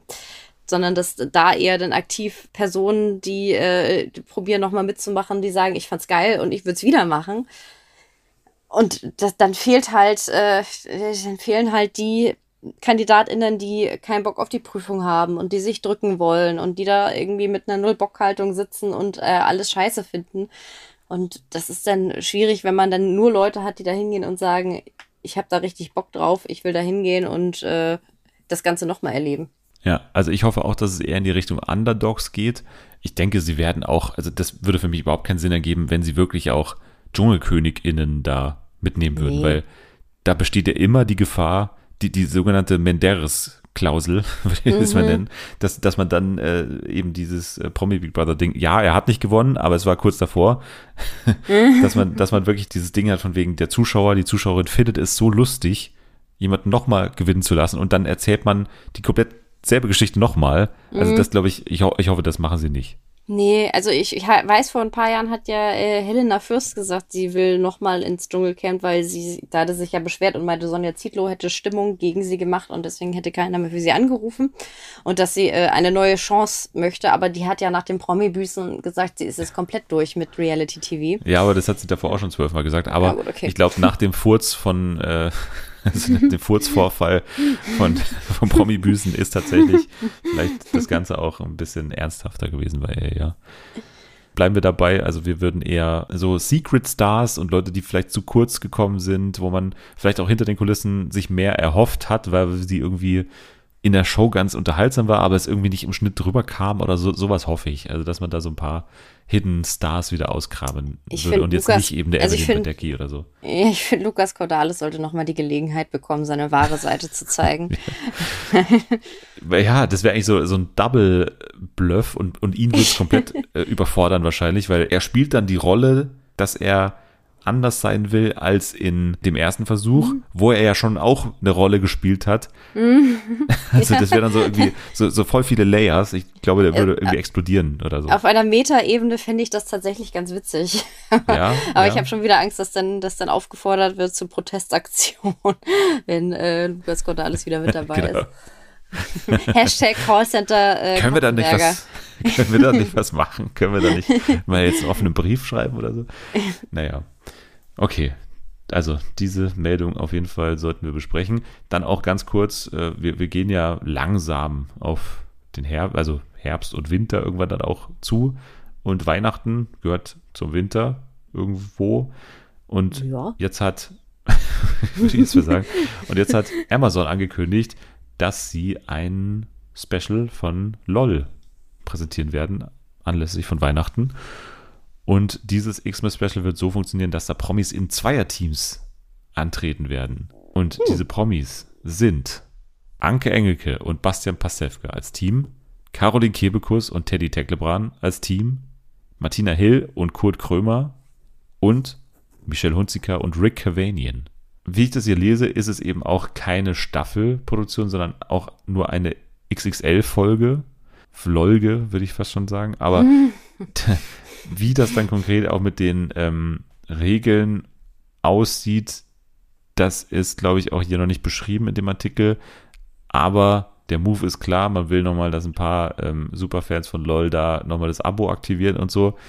Naja, mal schauen. Aber der Cast ist auf jeden Fall ziemlich geil. Also, ich meine, Anke ja. Engelke und Bastian Pasewka da zu mhm. gewinnen und dann eben auch Teddy zurückzuholen, das ist für mich eigentlich fast das Beste daran, dass man so dachte, okay, der war jetzt danach nie mehr in der Staffel, obwohl er ja ziemlich abgeliefert hat in der ersten. Mhm. Weiß nicht, ist da irgendwas vorgefallen, hat er keinen Bock mehr auf das Format, aber anscheinend nicht. Und jetzt ist er hier dabei und äh, das finde ich zumindest sehr cool. Ja, also äh, die Duos finde ich cool gewählt. Ich habe ja jetzt die letzten Staffeln auch nicht so wirklich verfolgt, deswegen weiß ich nicht, ob ich da reinschauen werde, aber also an sich finde ich halt die Idee, weil ich weiß, als äh, wir die letzte äh, LOL-Staffel besprochen hatten, da war ich ja mit dabei und du und Jule haben sie, glaube ich, besprochen. Und ähm, da meintet ihr ja noch, das ist halt auch eine ganz so schön als Familiensendung und von daher passt es mit dem Timing an Weihnachten vielleicht ganz gut, wenn denn äh, Familien an Weihnachten wieder zusammenkommen und äh, sich dann schön das LOL Christmas Special anschauen. Vielleicht passt das ja. Dann haben wir noch die Nominierungen des Deutschen Fernsehpreis 2023. Ähm, wir besprechen wie immer nur die äh, Nominierten im Bereich Unterhaltung oder vor allem besprechen wir die, weil die einfach für uns relevant sind, die können wir beurteilen, da haben wir das meiste auch gesehen. Und ja, die gehen wir mal kurz durch. Wir haben Beste Unterhaltung Show, die Kategorie. Da sind dominiert die Giovanni Zarella Show, That's My Jam mit Bill und Tom Kaulitz und Wer stiehlt mir die Show? Ich glaube, Zarella war schon letztes Jahr nominiert, wenn mich nicht alles mhm. täuscht die neuen sind hier wirklich Bill und Tom mit That's My Jam, was ja wirklich überraschend ist, weil das ja ein völliger ja. Flop war. Ja, das haben sie doch sofort wieder aus dem äh, Free TV gestrichen, wenn mich nicht alles ja. täuscht. Deswegen äh, wundert es mich. Ich habe es tatsächlich nicht, nicht gesehen. Also ich weiß nicht, ob das vielleicht einfach äh, Fall war von gutes Format an falschem Zeitpunkt gesendet. Ich habe äh, auch ein bisschen Nachforschungen betrieben und mal bei, also ich kenne über Umwege eine Person bei RTL Plus und die hat mir gesagt, dass das auch online völlig gefloppt sein soll, was mich oh. sehr überrascht hat, weil mhm. die ja schon einen sehr, sehr erfolgreichen Podcast haben. Ja. Und man denken sollte, dass die beiden da auch ein bisschen, also, also eine Podcast-Zielgruppe, dass die auch vielleicht mal bei RTL Plus vorbeischauen, mhm. finde ich jetzt irgendwie naheliegend, aber anscheinend hat das auch überhaupt nicht gezogen. Ich finde auch in Sachen Marketing ist da irgendwie vermutlich irgendwas falsch gelaufen, weil man hat auch relativ wenig davon gehört, gefühlt. Ja. Hm. Ich habe keine Plakate gesehen oder irgendwas, was man ja durchaus bei den beiden hätte machen können. Und das Format ja an sich auch irgendwie versprechen würde, dass es da irgendwelche Viral Clips gibt oder so. Also ich meine, die, die Show aus USA mit, mit Jimmy Fallon, die, die funktioniert ja vor allem darüber. Also ich bekomme, weiß nicht, einmal im Monat angezeigt, wie ähm, Ariana da irgendwie äh, ihre Parodien da singt und so weiter. Und das hat man ja hier gar nicht gehabt. Das ist natürlich auch eine Sendung, die schwer hat, weil es in Deutschland einfach nicht diese Stars gibt, wie halt in Amerika. Ne? Also nee, da bist stimmt. du halt dann in Folge 3 irgendwann bei Jennifer Weist, die halt dann irgendwie auftritt oder bei mhm. unseren Cowboys vom, vom Dienst. Also Bosshaus. Ja, ähm, Bosshaus, genau. Also ja. du landest halt nur gedrungen irgendwann bei Leuten, die halt einfach uncool sind. Das ist halt einfach so. ja, oder wo du denkst, ja, hast du schon, die waren schon 300 Mal bei Voice of Germany äh, als, als Coach und haben da schon alle möglichen Genre performt und äh, gesungen und äh, irgendwie brauche ich die nicht ständig im Fernsehen singen zu sehen. Aber ich glaube tatsächlich die ähm, Schnittmenge von Kaulitz Hills Hörern und ich bin Fan von Tokyo Hotel zu ich gucke alle Formate mit äh, Bill und Tom, ist, glaube ich, tatsächlich relativ gering. Also Ja. ich glaube, die meisten sind tatsächlich nur, ich höre diesen Podcast und finde den geil, aber ich bin jetzt nicht so äh, mega der äh, Personality-Fan von den beiden, dass ich ihnen überall folge und all, all jeglichen Output von ihnen irgendwie. Ja, da bin ich ähm, halt mal gespannt, weil ja angeblich gerade so eine Reality-Show über die beiden, also Reality-Soap Mhm. quasi äh, bei Netflix entstehen soll. Wie das dann ankommt, weil eigentlich, das ist ja näher dran dann an Kaulitz Hills quasi Mhm. natürlich, vom, vom Thema her. Kann vielleicht jetzt auch ein Warnschuss sein, so für, für dieses Format, äh, weil das ist ja Mhm. Ja. wirklich komplett gefloppt. Oder der Netflix-Faktor spielt da noch so ein bisschen rein. So, Ja. äh, jeder hat Netflix, es wird dir wahrscheinlich aggressiv vorgeschlagen werden, wenn du Mhm. Netflix öffnest und dann guckst du dir das halt an. Dann beste Comedy Late Night. Da nominiert sind LOL, Last One Laughing, RTL Samstagnacht, Das Wiedersehen und TV Total. Könnte auch eine Liste aus äh, 19, nee, 19 noch nicht, aber äh, irgendwie äh, 2001 sein oder so. Rudi Völler ist ja auch Bundestrainer jetzt, also es ist alles, es ist alles der, derselbe Vibe, den wir hier haben. Ja.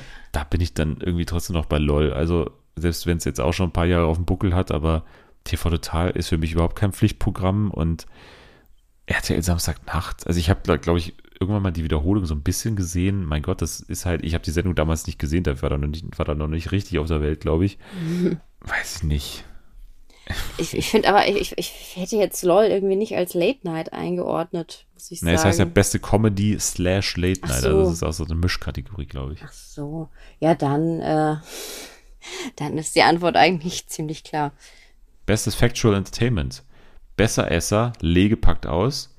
Roadtrip Amerika, drei Spitzenköche auf vier Rädern. Und zum Schwarzwälder Hirsch eine außergewöhnliche Küchencrew mit Tim Melzer. Also habe ich alles nicht gesehen, aber vom äh, die Schwarzwälder Hirsch-Doku war ja, wurde ja ziemlich viel medial begleitet und berichtet und kam ja auch sehr gut an. Deswegen schätze ich mal, dass die da einen gewissen Vorteil hat. Ja, das ist ja die äh, Show, wo Tim Melzer Mhm. mit ähm, jungen Menschen, die Trisomie 21 haben, äh, ein Restaurant eröffnet. Und ja, ich glaube auch mit Grimme-Preis nominiert und so. Mhm. Besser Esser ist ja wirklich ein Phänomen, weil die, glaube ich, sehr gute Quoten machen. Auch immer so auf Nischensendern. Ich glaube, ZDF Info sendet das irgendwie ständig und, und da gibt's auch immer wieder so, so Überschriften von wegen ähm, ZDF Info erreicht es- neuen Senderekord oder sowas, weil da irgendwie Besser Esser läuft. Keine Ahnung. Und ja, Roadtrip Amerika sollte das Format sein, was mir am besten gefällt eigentlich. Aber irgendwie ist es mir auch ein bisschen unsympathisch. So drei Männer, die irgendwie so Saufurlaub gefühlt machen, aber trotzdem irgendwie noch kochen nebenbei. Keine Ahnung. Ich finde es irgendwie weird. Und ich finde auch den hübschen Koch, wie heißt er? Kumpner, Klumpner. Ich, hat- ich wollte gerade sagen, gab's Klumpner. gab es diese, diese Frage nicht schon mal in genau einer anderen Podcast-Folge, aber ohne, ohne mich, mit, mit, Ja. äh, mit jemand anderem, wo es auch hieß, wer, Ja, wer ist nochmal der hübsche Koch? Ja, der Hotte. Ja, das ist, Hm. und ich weiß die Antwort immer noch nicht. Ich weiß noch nicht, ob ihr es das letzte Mal rausgefunden irgendwie. habt. Ja. Naja, ich glaube, ich bin auch für den Schwarzwälder Hirsch. So, dann spannend. Beste Unterhaltung Reality. Wir haben First Dates, ein Tisch für zwei. Ich bin ein Star, holt mich hier raus. Und den Kampf der Reality Stars. First Dates äh, fällt da so ein bisschen raus, ne? Weil es halt auch wirklich schon eine Zeit lang läuft und das ja auch jetzt nicht in Staffeln oder so läuft, dass man jetzt denken könnte, okay, diese Staffel hatte einen komplett geilen Cast oder so, sondern das ist ja einfach fortlaufend immer dasselbe. Und da jetzt auf einmal nach, weiß nicht, wie viele Jahre das schon läuft, bestimmt auch 10, 12, oder? Dass man Ja, jetzt auf schon. einmal kommt und sagt, okay, jetzt, das war geil im letzten Jahr. das ist irgendwie ein bisschen random. Ja. Das ist halt bei den anderen For- Formaten besser zu beurteilen. Also wir können sagen, ich bin das deutlich raus, hatte eine richtig geile Staffel mit Ja. einem ähm, Kunstwerk, äh, einen neuen Moderator gut zu etablieren und so. Das kann man auf jeden Fall hervorheben. Kampf der Reality Stars ist ein absolutes Phänomen, weil das sich so stark selbst thematisierte Genre irgendwie auch nicht so ganz ernst nimmt und irgendwie sehr viel Spaß hat bei dem, was es tut, hatte aber dafür eine eher durchschnittliche Staffel, würde ich jetzt mal sagen, jetzt in diesem Jahr. Wobei ich, ich äh, würde gern wieder Kathi Hummels den Preis in Empfang nehmen sehen, weil das war beim letzten Mal irgendwie, irgendwie so lustig und absurd, wie, wie sie so das Gesicht des Formats war. Und ich denke mir, man sieht dich in jeder Folge zwei Minuten. Ich fände das auch lustig, würde aber sagen, in, also wirklich als Gesamtpaket würde ich das Dschungelcamp auszeichnen, glaube Ja. ich. Dann kommen die Personenkategorien. Beste Einzelleistung, Moderation, Unterhaltung. Jan Köppen für das Dschungelcamp, Barbara Schöneberger für den Eurovision Song Contest 2023, unser Lied für Liverpool und Esther Sendlacek für den Quizduell Olymp. Und frag doch mal die Maus, Doppelauszeichnung hier oder Doppelnominierung. Oh. Ja, also Esther Sendlacek als Frau, die es eigentlich so selten in der ARD, muss man sagen, gibt. Ist ja auch vor einiger mhm. Zeit ähm, mal halt Thema gewesen, von wegen, es gibt keine Frau, die einem Kai Pflaume das Wasser reichen kann. Mhm. Jetzt ist eine da und macht es anscheinend ganz gut. Ja, aber ich bin hier, weil es einfach wirklich so eine arschschwere Aufgabe war, bei Jan Köppen, ehrlich gesagt. Mm, ja, ja, das, das, also allein, allein deshalb würde ich ihm das gönnen. Als Belohnung dafür, dass er halt auch den Mut alleine hatte, diese Nachfolge anzutreten von Daniel Hartwig, was viele, glaube ich, nicht gemacht hätten. Und natürlich auch gewissermaßen ein Preis, der dann auch stellvertretend, also der auch an, an, uns gehen würde, weil wir ihn ja schon sehr, sehr früh hier ins Spiel gebracht haben. Als erste würde ich Stimmt. fast schon sagen. Mhm. Deswegen, das wäre folgerichtig. Ja, auch ein Doppelpreis quasi. Beste Regieunterhaltung, ja gut, müssen wir jetzt nicht hier die, also Marc Achterberg für die Giovanni Zarella Show, Alexander, jetzt machen wir sie doch, Alexander Fahrensteiner für die ESC-Vorentscheidsshow und Sascha Gröhl für zum Schwarzwälder Hirsch. Wenn ich an Regie denke, dann sehe ich, was ist schwierig. Da bin ich halt eher bei den Live-Shows, Giovanni Zarella oder Eurovision Song Contest. Ich fand die ESC-Show cool, war mal was anderes, ne? deswegen würde ich jetzt mal hier dem ESC zumindest einen Erfolg gönnen. Ja, da gehe ich mit. Bestes Buch, Unterhaltung. Jakob Lund für Wer stiehlt mir die Show? Till Reiners für Till Reiners Happy Hour und Raphael Seiter für Browser Ballett Atomkrieg der Talk. Ja, also ich glaube, da wäre ich auch bei Wer steht mir die Show? Ja, ich, ich habe die anderen beiden Formate auch, also zumindest die. Einzelfolgen oder so auch nicht gesehen. Deswegen kann ich nur sagen, das Buch von Wer steht mir die Show ist super. Also, ja. Ne, nee, ja, aber dazu gehört ja auch viel. Also ich meine, es ist ja auch eine Aufgabe, vor allem für die Wildcard-GewinnerInnen, dann die mhm. Moderation mhm. zu schreiben und, und die wirklich auch anzuweisen, denen Texte zu schreiben, die, die dann in weniger Zeit äh, so gut können müssen, dass es auch irgendwie cool klingt und alles. Also äh, ich finde, die Leistung ist hier schon auch ganz gut. Also das ist schon auszeichnungswürdig. Ja. Ja, und dann beste Ausstattung. Bode Brotmüller, Simon Suttner und Jonas König für Joko und Klaas gegen Pro7. Angel Garcia für The Mars Singer und Florian Wieder, Per Arne Jensen, Paula von Griesheim für Let's Dance. Beste oh. Ausstattung. Also ich finde halt, The Mars Singer basiert auf Ausstattung, von daher finde ich, haben die schon irgendwie einen Vorteil.